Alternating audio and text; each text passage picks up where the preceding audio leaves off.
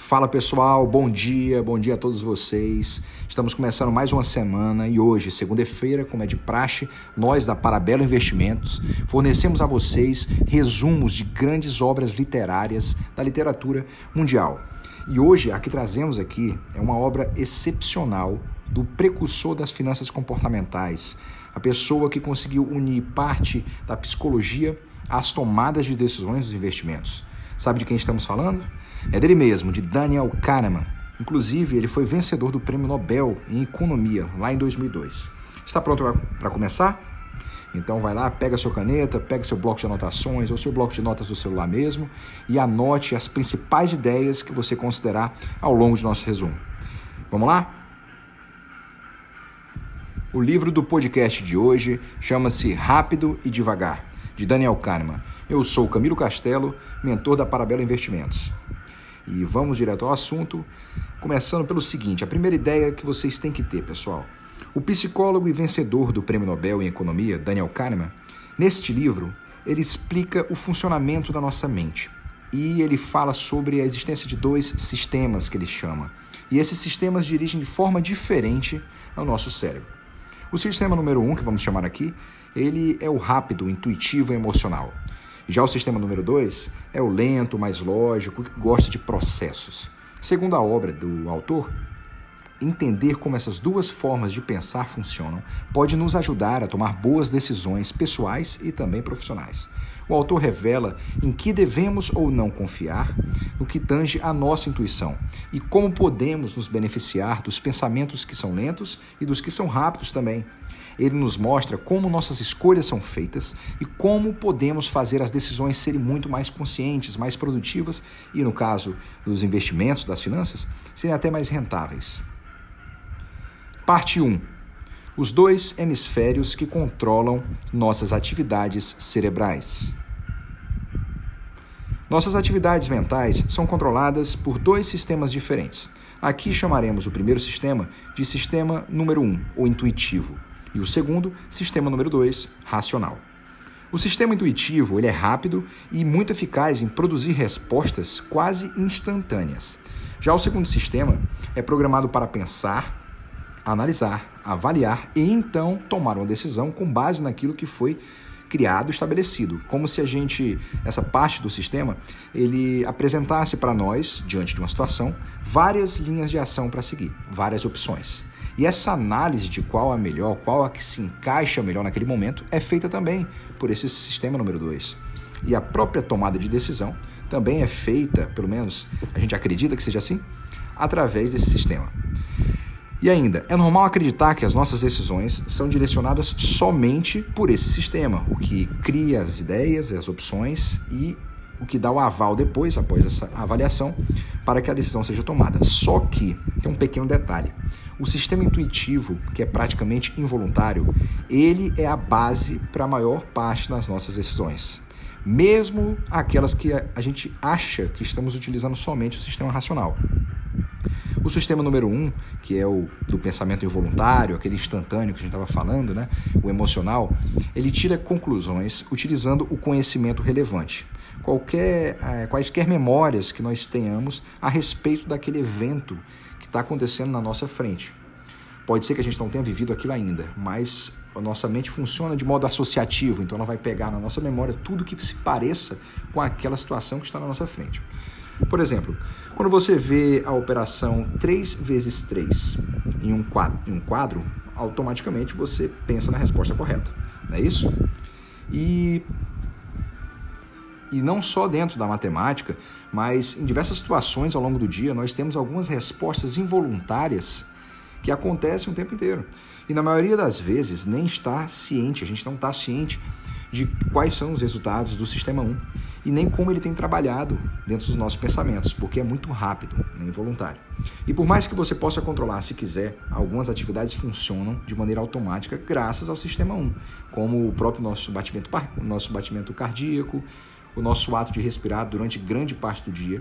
Se você não prestar atenção no seu ato de respirar, automaticamente ele já vai acontecer. O sistema respiratório em si. É, outros exemplos, como piscar os olhos ou a forma de andar. Muitas vezes a gente está se deslocando de um ponto ao outro, mas está focado no que a gente está mexendo no celular, ou em uma ligação, ou de repente lendo alguma coisa. O sistema número 2, só para relembrar vocês aqui, pessoal, quando a gente fala sistema número 1, um, nós estamos falando do intuitivo e do automático, né, do emocional. E o sistema número 2, a gente está falando do sistema que é mais lógico, mais processual, mais racional. E em termos de velocidade, o número 1 um é mais rápido do que o 2. Só para relembrar vocês. Retomando aqui o nosso resumo, o sistema número 2 precisa de sua total atenção para que a tarefa seja realizada da melhor maneira possível. Normalmente, quando você faz algo que não é uma reação automática ou reflexiva, o sistema número 2, que é o racional, ele age. Por exemplo, se você está procurando um amigo em uma multidão ou se você está cantando uma música. Parte 2. Como ambos os sistemas afetam as nossas decisões. Em diversas situações, esses dois sistemas trabalham juntos. Quando você está prestando atenção extra enquanto dirige de noite, por exemplo, ou quando você se esforça para ser respeitoso mesmo estando nervoso. Você não está ciente, mas a sua mente está trabalhando com os dois sistemas ao mesmo tempo. E na realidade, quando você realiza qualquer atividade mental, é muito difícil descobrir se o sistema número 1 um ou o número 2 estão em operação. Nós não conseguimos definir exatamente qual dos dois está trabalhando. Até porque em algumas situações nós temos porcentagens de um trabalhando com porcentagens de outro. Lembre-se disso. O sistema número um, que é o emocional, ele funciona quase que em um tipo de que a gente pode chamar aqui piloto automático, o tempo inteiro. E o sistema número dois precisa ser chamado para agir, precisa ser ativado para agir. Aquela situação que está na nossa frente que precisar de uma análise mais profunda, de uma comparação de opções, é que vai chamar atenção para a utilização do sistema número 2, que é o racional. O sistema 1, um, ele te dá sinais, que são impressões, sentimentos, intuições. Você começa a sentir que alguma coisa não está batendo ou que não está de acordo com aquilo que você acreditava. Você tem uma intuição, como a gente pode dizer, né? E ainda, esses sinais, eles são baseados nas ideias e crenças formuladas lá pelo sistema número 2, o racional. Quando o sistema número 1 um não consegue resolver um problema, aí ele chama o número 2 para ajudar. Porque o nosso cérebro, desde os próprios ancestrais, né, até a forma que, da evolução humana em si, ele foi programado para a sobrevivência. Infelizmente, nós não fomos programados para o sucesso, né? Por isso que não é todo mundo que tem sucesso, ou pelo menos não tem facilidade de atingir o sucesso. É necessário esforço. Então, sempre o cérebro vai buscar se manter na zona de conforto, porque assim ele gasta menos, menos energia. Ele vai preferir sempre férias a trabalho. Ele vai preferir gastar menos energia em qualquer situação. Em qualquer situação. E dentro disso que eu falei, acabei de falar para vocês aqui, quando o sistema 1 não consegue resolver um problema, ele chama o número 2. Por quê? Porque se eu puder resolver qualquer situação que se coloca diante de mim de uma maneira muito mais rápida, o cérebro vai resolver. Ah, resolveu, ok, bola para frente, segue andando. Até que eu encontre um problema que é grande o suficiente para não conseguir ele é, resolvê-lo, né, resolver ele, com o sistema número 1, um, que é o emocional e é mais rápido. E aí eu chamo o número 2 para analisar todo o conhecimento que eu tenho a respeito daquela situação que está na minha frente, para que eu possa solucioná-la e seguir em frente. Por que, que é tão importante saber a diferença entre os dois sistemas? Bom, o sistema número um, ele pode chegar a conclusões precipitadas. Quando a gente fala de emoção, então, dentro da própria neurologia, que eu vou explicar rapidamente para vocês aqui, como nós trabalhamos um sistema de sobrevivência, o nosso cérebro trabalha para sobreviver, qualquer sinal que for, é, de certa forma, perigoso, que eu recebo um estímulo externo e aquilo é perigoso para mim, o nosso cérebro, a mente racional, ele prepara o nosso corpo né, para ou travar naquela situação, que a gente chama de freeze do inglês, né, congelar, ou fugir, sair correndo diante daquele perigo, que é o fly do inglês também, ou melhor, o flee do inglês, ou então fight, que é o lutar. Por que, que eu falei em inglês? Porque dentro da própria neurologia, ou até da linguagem corporal também, a gente é chamado dos três Fs, né? E por que, que isso acontece, pessoal? Porque eu estou explicando para vocês aqui a importância de entender a diferença dos dois sistemas. O sistema número um, como eu falei antes, ele é chamado pelo autor de sistema é, emocional. E o sistema número dois é o sistema racional. As decisões são tomadas com uma, com uma demora um pouco maior, porque eu estou analisando aquilo que está na minha frente. E o autor, nessa parte específica sobre tomar conclusões precipitadas, ele quer dizer o seguinte: se um estímulo chega na minha mente, ela vai primeiro para a parte emocional, parte daquela informação que está chegando. Por exemplo, eu vi uma imagem de alguma coisa, eu vi uma mensagem, uma notificação no meu celular. No momento que eu bato o olho daquilo, aquela imagem, aquela notificação, ela vai direto na minha parte emocional do cérebro, né, do sistema número um. E ao analisar as memórias que eu tenho relacionadas àquilo ali, o meu, o meu cérebro vai dizer: é um perigo, fuja, ou então vá resolver logo isso muito rápido, se aquilo parecer como algo realmente perigoso. Se não for, né, lembrando que essa mensagem, independente se é perigo ou não, ela passa pelo sistema emocional sempre. Se não for, aí sim, ela passa para o sistema 2, que é o sistema racional, e ali eu vou tomar todas é, as medidas necessárias para tomar uma decisão racional, se for o caso. E o autor ele frisa bastante nisso, porque em algumas situações que nós deixamos o sistema 1 falar mais alto, a parte emocional, em que nós não esperamos é, para saber se aquele estímulo, se aquilo que eu estou vendo ou que eu estou ouvindo realmente é real, eu acabo tomando realmente conclusões precipitadas, tá? E alguns desses erros podem ser muito drásticos, podem ser muito problemáticos para mim no futuro. Então, a importância de saber a diferença de um para o outro desses sistemas é a primeira é essa, tá? O prejuízo que pode ser acarretado caso a gente dê ouvido somente ao sistema número um. É, e o autor também ele dá a dica para que a gente acalme os pensamentos com o nosso sistema número 2. A gente toma aquele choque inicial do que a gente viu, do que a gente ouviu, respira fundo né, e tenta utilizar o racional para interpretar aquilo que nos deu um susto. Óbvio, se for uma situação muito perigosa, não realmente não tem como, a gente vai ter que fugir ou vai ter que lutar. Mas na maior parte das vezes não é. Não tem esse perigo todo que a nossa mente cria.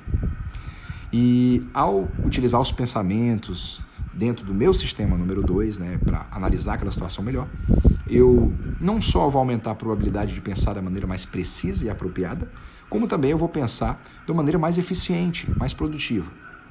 Um exemplo que o autor cita também ao longo do livro aqui, quando eu utilizo apenas o sistema emocional, ao procurar, por exemplo, por um parente no aeroporto, eu passo o olho por todas as pessoas que cruzam o meu caminho, procurando por um rosto familiar. Mas olha que interessante, se eu utilizo o sistema número 2, né, o nosso sistema racional, eu posso filtrar conscientemente aquelas pessoas que têm cabelo pretos e óculos, né, caso o meu parente é, não tenha nenhuma dessas características. Então, a partir desse momento, eu não vou mais prestar atenção em quem tem, por exemplo, cabelos pretos e estão usando os óculos.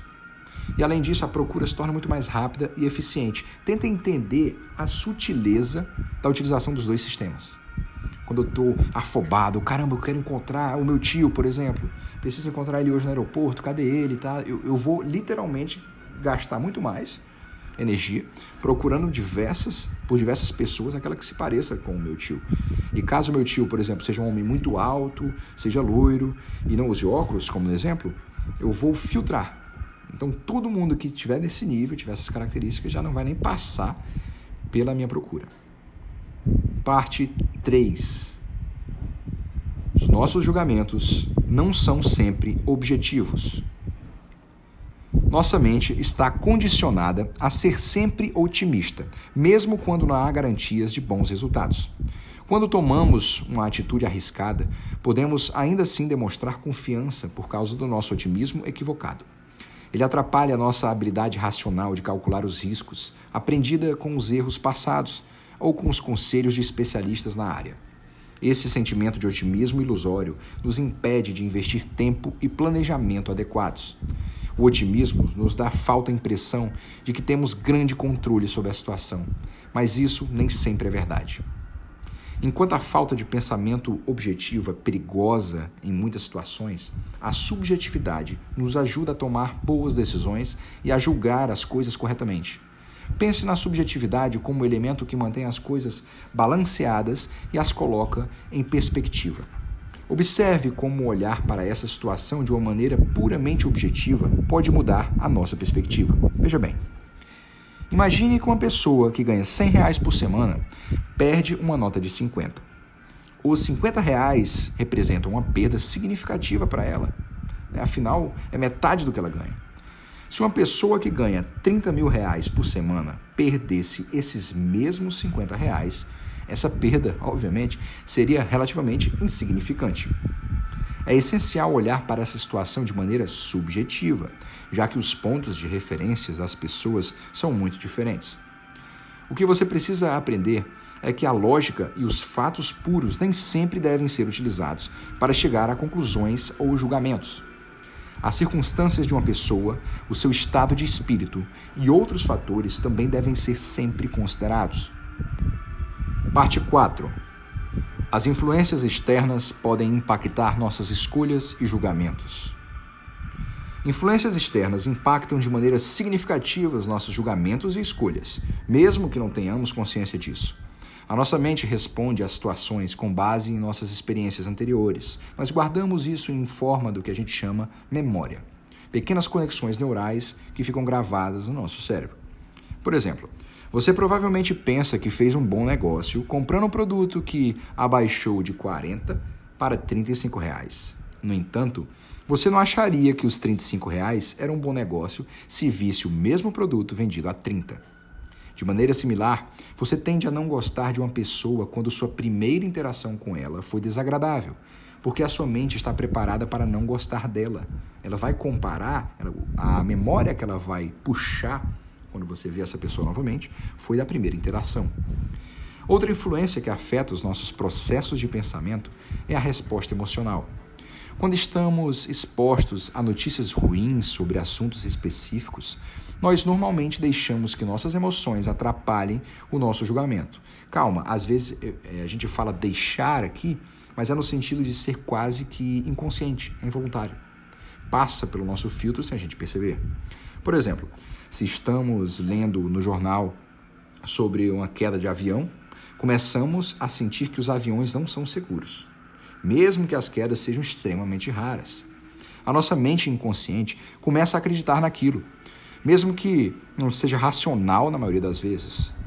Entender como e onde isso acontece nos dá o poder para diminuir essa tendência reflexiva e tomar decisões melhores, mais lógicas e mais precisas.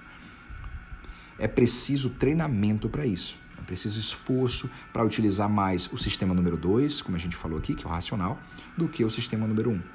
E a gente sabe também, como eu falei anteriormente, que o sistema número um emocional ele sempre recebe a informação primeiro, com o objetivo de que nós sempre sobrevivamos às intempéries, os problemas que aparecerem ao longo da nossa vida. Ainda no exemplo anterior, imagine o seguinte: você está fazendo uma prova de múltipla escolha e há uma pergunta com quatro opções de resposta.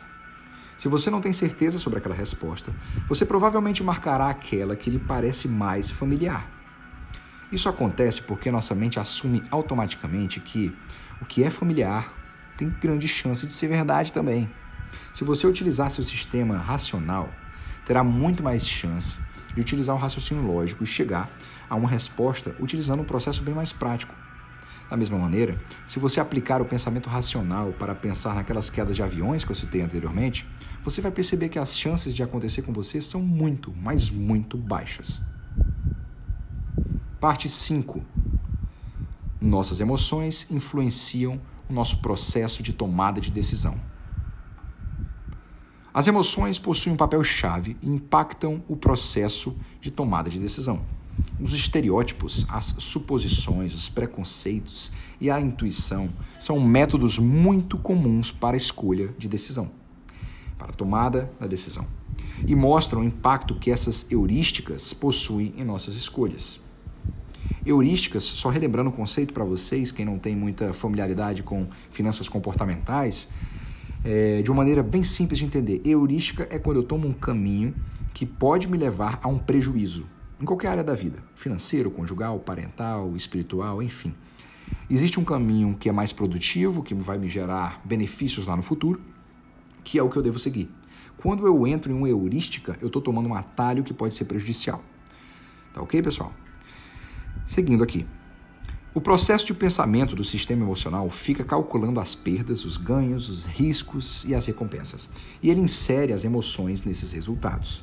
seja por medo ou arrependimento, ou para passar a impressão de que somos especialistas, as nossas emoções influenciam as nossas decisões de maneira significativa. As emoções também impactam as nossas decisões e julgamentos de outros modos. Podemos responder a diferentes situações dependendo da maneira como elas são apresentadas, mesmo que isso seja inconsciente. Isso significa que a situação ou o evento que possui maior conexão emocional conosco é normalmente aquele que chama a nossa atenção. Isso acontece porque a situação chama uma memória associativa através do sistema emocional. A nossa mente processa o que a memória associativa transmite e toma as decisões baseadas nisso. E com isso, nem todos os fatos importantes podem ter a importância que deveriam ter. Isso que eu acabei de falar para vocês, pessoal, está dentro do que a gente chama de dentro das finanças comportamentais, do viés da confirmação. Nós temos uma tendência muito forte a tomar decisões baseadas naquilo que a gente realmente quer, naquilo que a nossa parte emocional quer. Em vez de eu fazer diversas comparações com outras pessoas, consultar melhor ou estudar melhor algum assunto, eu tendo a procurar pessoas que vão concordar com a minha decisão.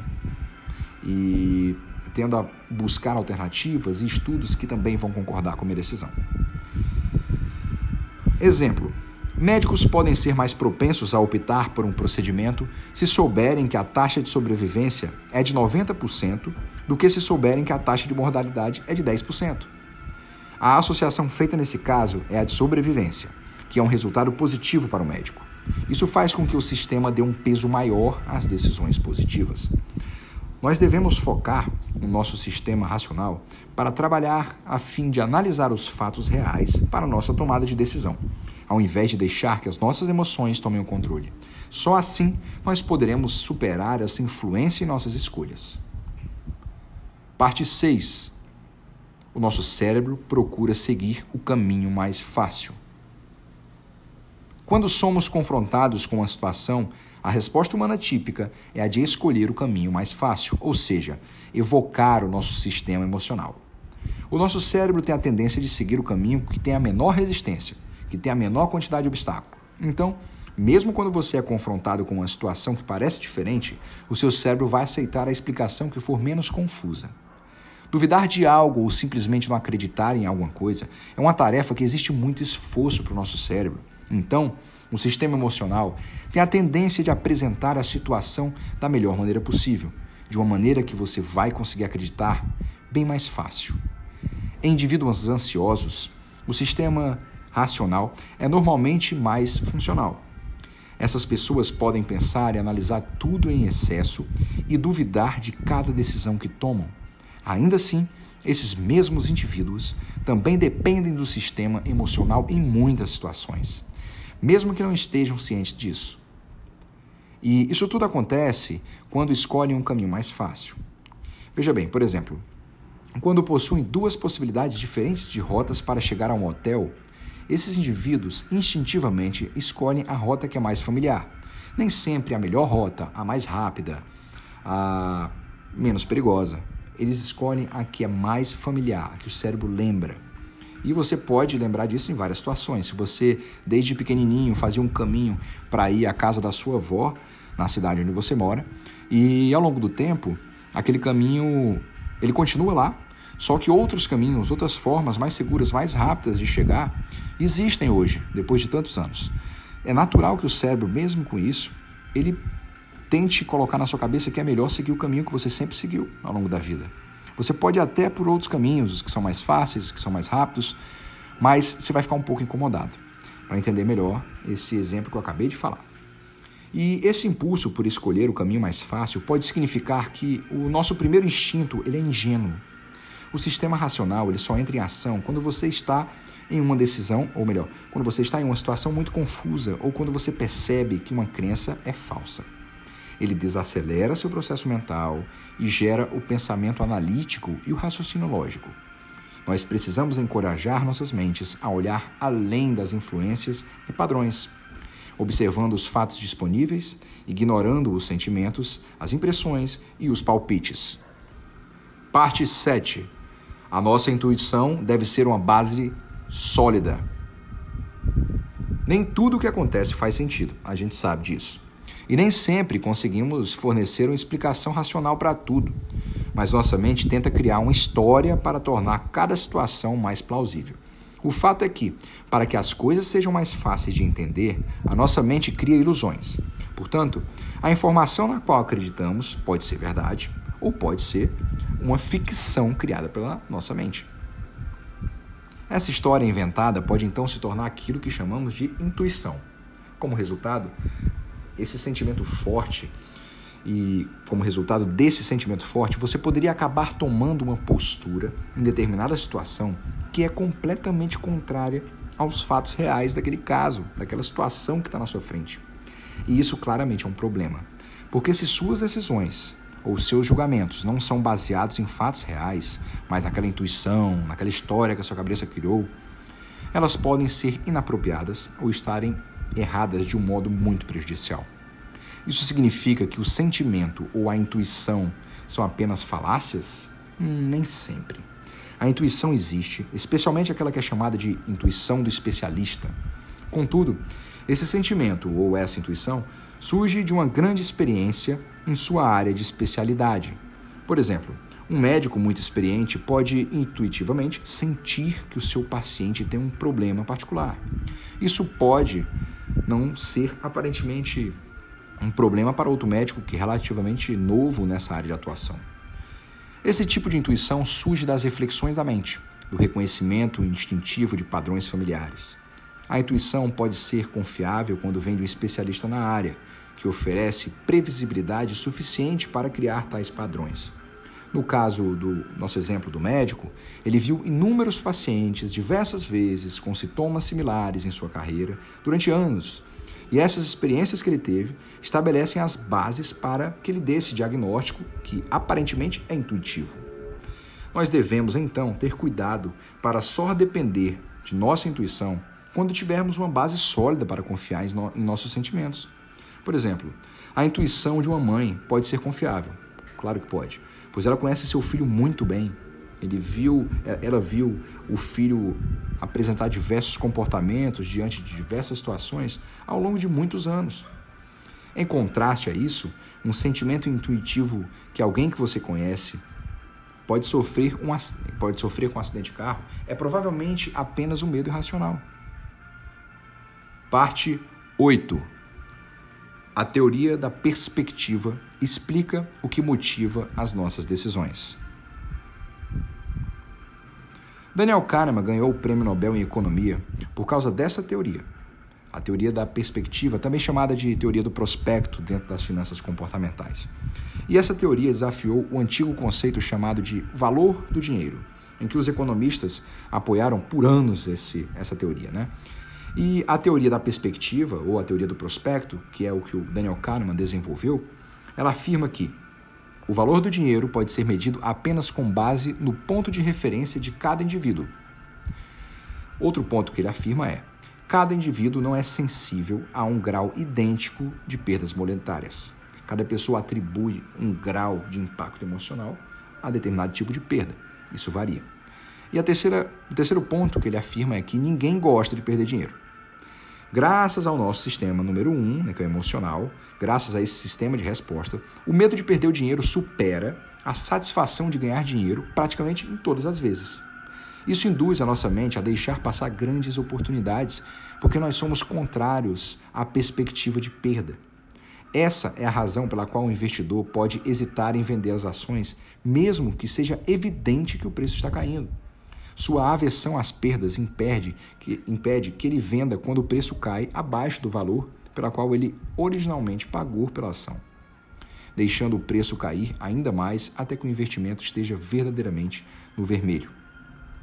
Outra demonstração dessa aversão às perdas é o efeito dos recursos, que diz que os humanos atribuem mais valor para as coisas simplesmente porque ele as possui. Nós acrescentamos um valor fictício para as coisas que estão sob nossa posse, pois quando precisamos vendê-las, tendemos a procurar por um valor que é bem maior do que o verdadeiro. Há sim aí um valor emocional atribuído, um valor que foi atribuído pelo nosso sistema número um, o emocional. Por exemplo, se você estivesse tentando vender um relógio antigo que pertenceu ao seu pai, E o preço que você esperaria por ele poderia ser realmente muito maior do que quanto um comprador justo estaria disposto a pagar, pelo que o relógio, de acordo com uma comparação feita com outros da mesma linha, custa. Você inconscientemente adiciona um valor fictício para o valor real do relógio por causa de toda a história que ele tem. No caso do exemplo aqui, um apego a ele em relação ao seu pai e também pela associação que ele tem a todos os momentos que aquele relógio pode ter passado, a história da família. Essa associação não possui valor algum para o comprador. Então ele não vê uma justificativa para o seu preço. Nosso medo inerente de que estamos perdendo algo nos motiva a compensar essa perda, assegurando um valor maior do que o que é justo. Parte 9. Como apresentam a informação pode fazer toda a diferença. A teoria das, da perspectiva, ou teoria do prospecto, destaca o fato interessante de que nós podemos tomar decisões diferentes baseadas nos mesmos fatos, dependendo de como a opção é formulada. Por exemplo, um investidor que possui uma escolha entre um lucro absolutamente certo de mil reais e 50% de chance de um lucro de 2.500 pode escolher o primeiro. O lucro provável com o último pode ser maior, com certeza, R$ 2.500. Mas a maneira como a escolha é apresentada, como as opções são apresentadas, faz com que o lucro garantido de mil reais seja a opção mais viável. Entretanto, apresente as mesmas probabilidades, mas de uma forma sutilmente diferente, e as decisões também serão diferentes. Quando o mesmo investidor possui a escolha de uma perda definitiva de mil reais contra uma chance de 50% de que não perca nada, ou de que uma perda de R$ 2.500 ocorra, escolher o último demonstra maior comportamento de risco quando comparado com o exemplo anterior. A teoria da perspectiva defende que o processo de decisão pode acontecer em dois estágios, que ele chama aqui de edição e avaliação. O estágio de edição ocorre quando as possibilidades são analisadas, e é aqui que a apresentação pode ter um enorme impacto. O estágio de avaliação acontece quando nós escolhemos a possibilidade que oferece o valor máximo. Mas tenha em mente que esse valor é determinado pela perda ou pelo ganho, que precisarão ser levados em consideração muito mais do que o resultado final da decisão. E isso ocorre porque, como vimos anteriormente, nossa resposta do sistema emocional possui uma forte aversão às perdas financeiras nesse caso. De fato, essa aversão às perdas é tipicamente mais forte que a atração que possuímos por ganhar alguma coisa ou por oportunidades de lucros maiores. Nós podemos evitar tomar uma decisão que irá claramente resultar em uma perda, mesmo que seja igualmente evidente que a procrastinação provocará resultados ainda menos favoráveis para nós. Parte 9. Como você enxerga as coisas e as situações faz toda a diferença. Quando te fazem uma pergunta que engloba um grande número de outras questões, seu cérebro tende a utilizar a visão panorâmica. Para tomar as coisas, para tornar as coisas mais fáceis, ela foca em uma questão específica. Ou então, ajusta a pergunta para focar em um aspecto singular, um período de tempo ou em um incidente, por exemplo. Isso pode significativamente colocar em um, em um viés a resposta que você dá, ou ainda a maneira com a qual você entende aquela pergunta. A tendência do cérebro de trocar para a visão panorâmica pode ser vista também na maneira com a qual abordamos a nossa vida no dia a dia. O cérebro tende a focar naquilo que queremos e onde esperamos estar no futuro, e isso influencia o nosso processo de decisão. Essencialmente, é mais provável que tomemos decisões que nos tragam mais próximos daquilo que queremos no futuro. Para exemplificar para você, se o seu sonho é velejar, por exemplo, é, ao redor do mundo em um iate, você pode estar inclinado a investir em um grande barco se de repente possuir dinheiro sobrando, porque aquilo já estava arraigado na sua mente. Você pode até adiar renovações que poderiam aumentar o valor de sua casa para comprar o barco, apenas para alcançar aquele sonho lá de velejar ao redor do mundo. Entretanto, mesmo que você alcance tudo aquilo que você sempre desejou, que achou que era o ideal para sua vida, você pode ainda não se sentir completamente feliz. E isso ocorre porque a sua mente não pode costurar todas as suas experiências passadas de vida, sua presente situação e suas percepções mentais em uma figura coesiva que te permita pesar se você está mais feliz ou mais triste em um determinado momento. A verdade é que nenhum evento único, situação ou conquista pode te fazer, te fazer feliz de verdade. O estado de felicidade depende grandemente de diversos, de inúmeros fatores, de hábitos diários, todos se juntando ao seu favor. Você poderia pensar, por exemplo, que seria feliz em seu trabalho se apenas possuísse um salário maior. Mas, mesmo que seu chefe te dê um aumento de salário inesperado, você não irá imediatamente amar o seu trabalho. Existem, com certeza, diversos outros fatores em jogo que podem estar te impedindo de ser feliz. A sua satisfação com a sua função, o sentimento que você tem trabalhado mais que seus colegas e o seu relacionamento com seus colegas, por exemplo. Reconhecer essa falácia te ajuda a entender que, mesmo quando sua mente está dizendo que as coisas estão ou não favoráveis, a realidade pode ser completamente diferente. Precisamos abandonar a visão panorâmica em favor de uma visão mais holística, mais geral das nossas situações e experiências. Parte 11.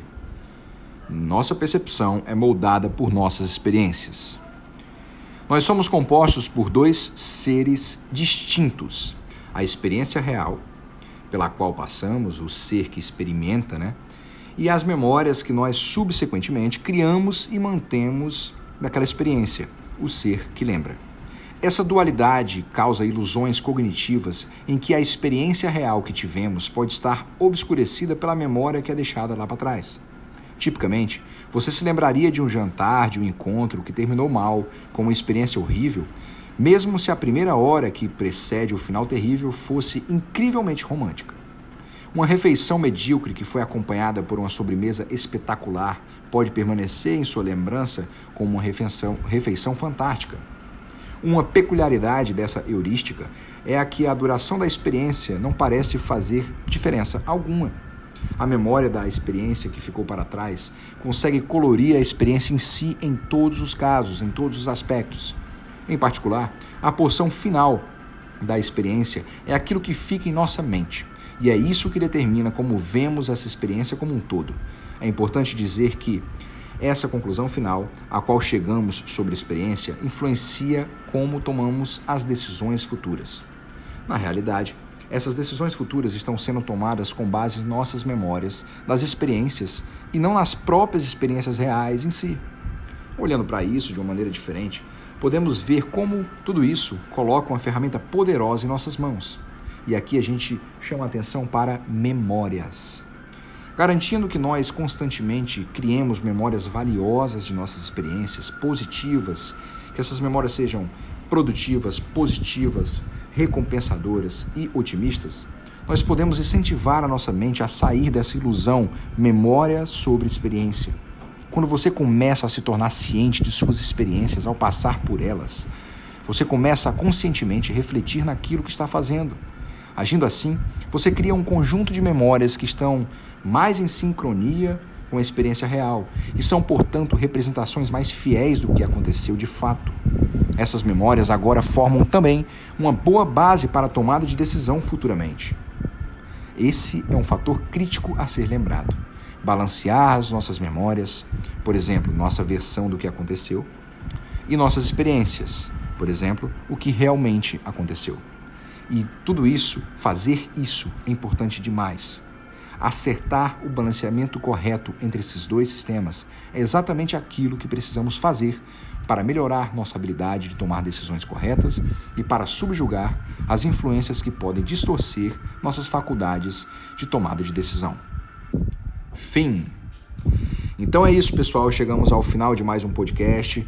Eu agradeço muito a presença de cada um de vocês. Eu agradeço por ter escutado até o final. E o meu objetivo aqui é que vocês tenham aprendido alguma coisa, que vocês possam anotar os principais pontos, que se dediquem a aplicar isso que vocês consideram como ideal. Acredito que esse resumo trouxe alguns aprendizados para vocês. E lembrem-se sempre, de nada adianta aprendizado se ele não é seguido por uma tomada de decisão. Então a pergunta que eu deixo para vocês aqui nesse final do podcast, para que a gente comece a semana da melhor maneira possível, que ela seja produtiva e que gere muito recurso, tanto é, financeiro quanto positivo na nossa vida, é a seguinte: Quais decisões vocês tomam com base em tudo que vocês aprenderam ao longo desse resumo? Deixe essa pergunta reverberar na mente de vocês ao longo do dia. Façam-se a si mesmo como vocês podem utilizar o conhecimento que adquiriram aqui para serem mais produtivos, mais eficazes. Um grande abraço em cada um de vocês, fique com Deus e até a próxima, até o nosso próximo podcast.